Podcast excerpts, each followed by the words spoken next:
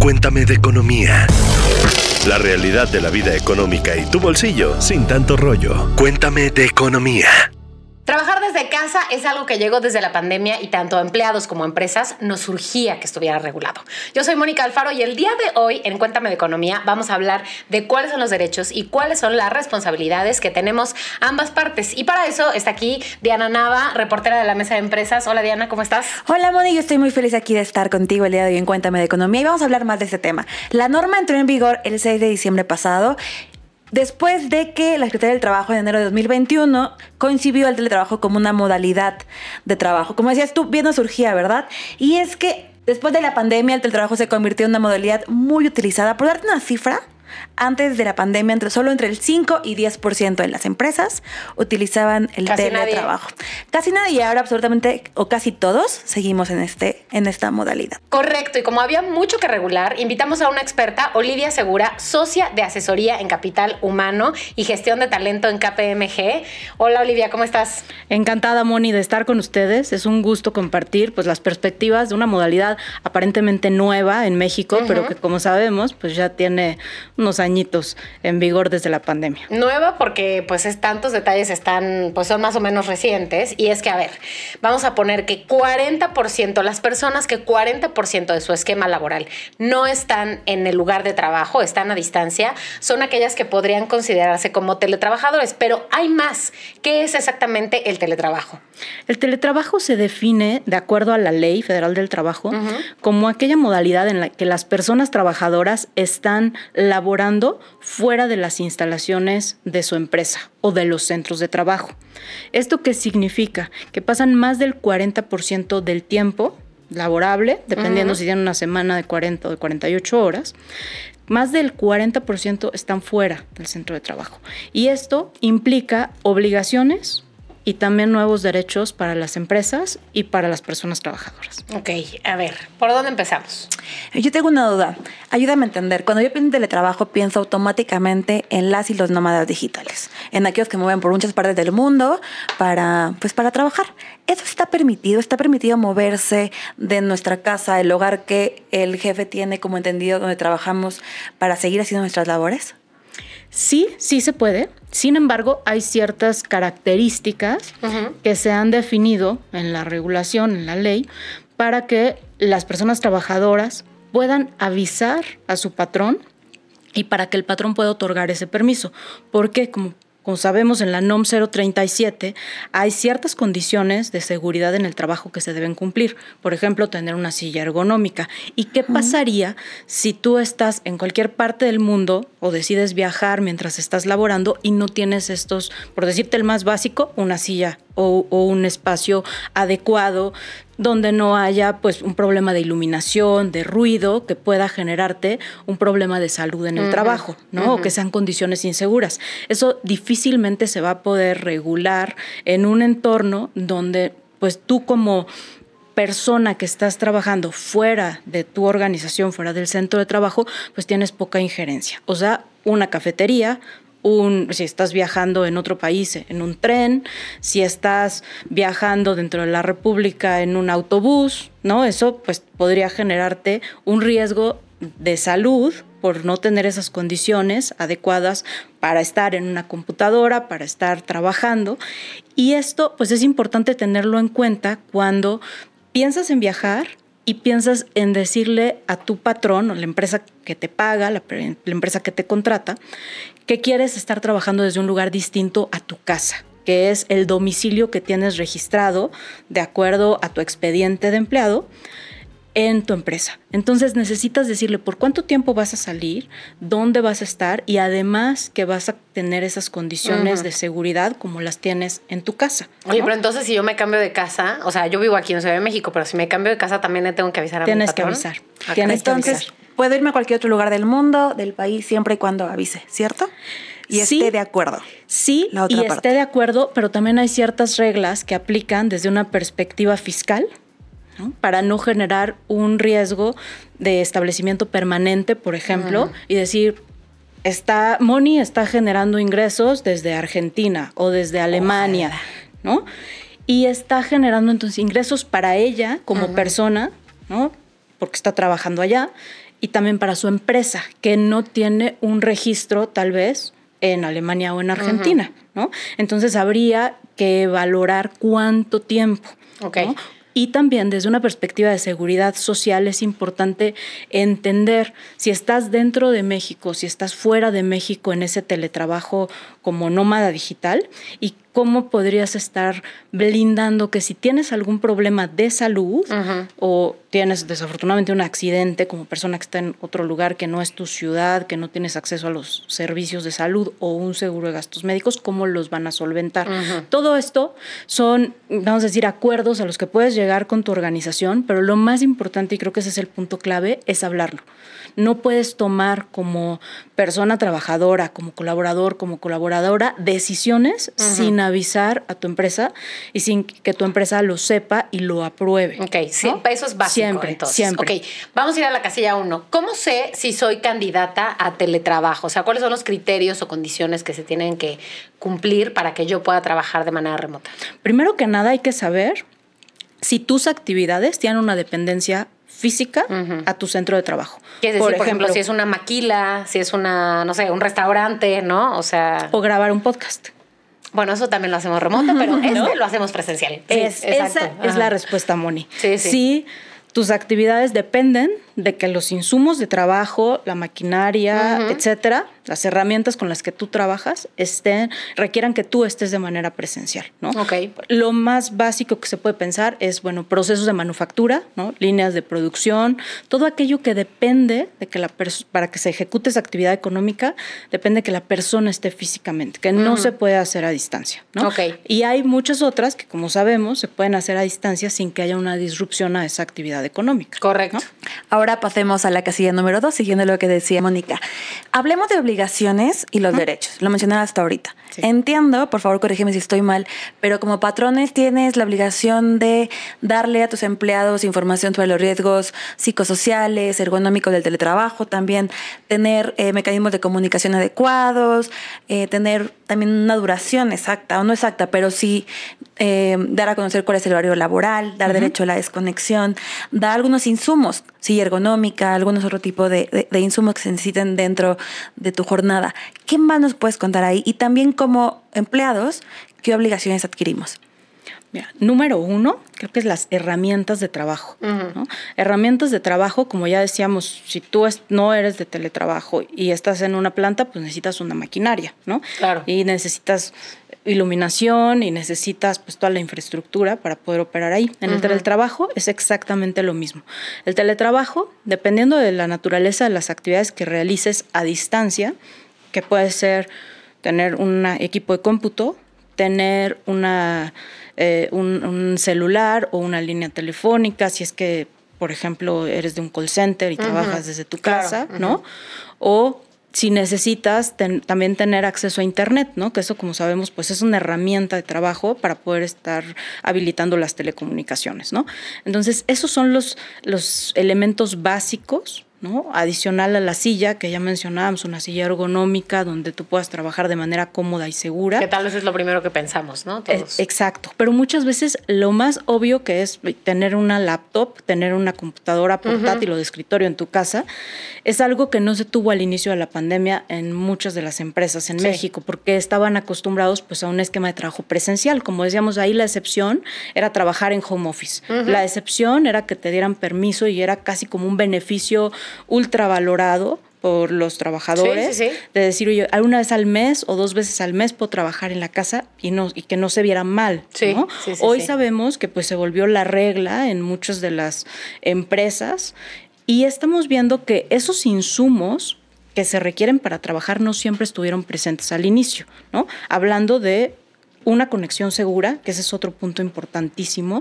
No lo menciona la ley, pero parte de nuestros estudios que hemos realizado en KPMG tienen que ver con que, y el más reciente de perspectivas de la alta dirección, el principal detractor para implementar el teletrabajo no es la norma, no son estas obligaciones de las que estamos pues pensando cuando, cuando hablamos de la NOMSO 37 o la Ley Federal del Trabajo, las inspecciones. El principal detractor, de acuerdo a la alta dirección en México, es la ciberseguridad. Claro, porque tal vez, o sea, algunas personas podamos llevarnos información importante de las empresas a nuestras casas y con las redes de Internet que tenemos regulares, cualquiera podría robarla. Correcto, correcto. Inclusive hablando de conexiones seguras a través de una VPN, tener ese túnel, vamos a decir, blindado de seguridad donde un hacker no puede estar accesando de una forma tan sencilla, pues es algo que las empresas tampoco tenían y eso también es una herramienta de trabajo. Eso habla en la norma, en la, Ley Federal del Trabajo, de la capacitación, ¿no? La capacitación para el uso y el mantenimiento y el cuidado de esas herramientas de trabajo. Sin embargo, las empresas hoy la principal que ven, más allá de la infraestructura de hardware, ¿no? Es precisamente la ciberseguridad. Y nuestras obligaciones como empleados, del otro lado. El otro lado ya mencionamos uno, uno donde ha habido debate de, oye, yo quiero la flexibilidad, las nuevas generaciones pues quieren ser estos nómadas digitales, viajando por el mundo, aprovechando diferentes destinos de nuestro país y del mundo para continuar trabajando, pero pues la principal obligación que, emerge de ahí es, uno, seguir la política del teletrabajo, que para el lado de las empresas es una obligación tenerla y publicarla, ¿no? Dos, cumplir con lo que se establece en esa política y avisar, por ejemplo, a las empresas si ellos cambian de ubicación. Ya lo comentaba Moni, si cambian de casa, si cambian de estado, tiene que ser bajo el acuerdo de ambas partes, patrón y, colaborador y colaborador. Ok, y el horario laboral, ¿no? También es el importante. Horario. Tanto tener una pausa literal para comer, como tal vez lo tendríamos en una oficina normal, este, bueno, normal, presencial, en fin, eh, prepandémica, eh, como si lo tenemos en casa, ¿no? También del otro lado, cumplir el, horario laboral que tendríamos en una oficina, cualquiera que sea el acordado. O sea, podrá ser una jornada que empiece más temprano, termine más temprano, yo qué sé. Ok, y ahora mi pregunta es qué hago si la empresa no me da, eh, no me provee de esos derechos. Yo creo que el primer punto, y, tiene que ver mucho con la comunicación nuevamente, es hablarlo con tu área de recursos humanos, ¿no? Con el contacto en recursos humanos, con tu jefe directo y en muchos casos, que por ahí comentábamos fuera del aire, es cómo hemos comunicado si a la gente le aplica o no el teletrabajo, si en su función está en teletrabajo, si tiene alguna necesidad en este esquema de trabajo de estar por ejemplo, aumentando el ancho de banda que tiene o que le entregaron o que en la zona donde vive no hay un buen ancho de banda de internet, que, en fin, todas este tipo de necesidades que pueden emerger de una nueva modalidad de trabajo, debe haber ese punto de contacto para comunicarlo y además para ir solventando temas tan básicos como hoy la silla ya no funciona, etcétera, o el, acceso a, a, una red segura ¿Qué pasa si creen o sospechan que han sido ataques, han sido vulnerables o han sido víctimas de un ataque de ciberseguridad, de phishing, de malware? ¿Cómo comunican esto a su equipo de tecnología y que trabaje en conjunto con el equipo de recursos humanos? Es de los básicos que más hemos visto en la actualidad que no han sido atendidos, ¿no? Y, ahí es donde se generan ese tipo pues de, dudas, ¿no? De cómo me pueden ayudar en el teletrabajo y si estoy en teletrabajo no, cuál es mi obligación, me están respetando los derechos, etcétera. Ahora una, una pregunta muy, muy básica que creo que más de uno tiene o tenemos. ¿Qué tan es real o, qué tanto una empresa debe pagar o no por servicios como la luz o el internet? Que utilizo obviamente dentro de mi jornada de trabajo. Eso está establecido en la Ley Federal del Trabajo y se considera, como comentábamos, una herramienta de trabajo. Ahora, pero no hay una fórmula, ¿no? También hablábamos de que no hay una fórmula establecida por la ley de cuánto cuál es la cantidad que te tienen que pagar. Entonces, ¿cómo se, se, decide?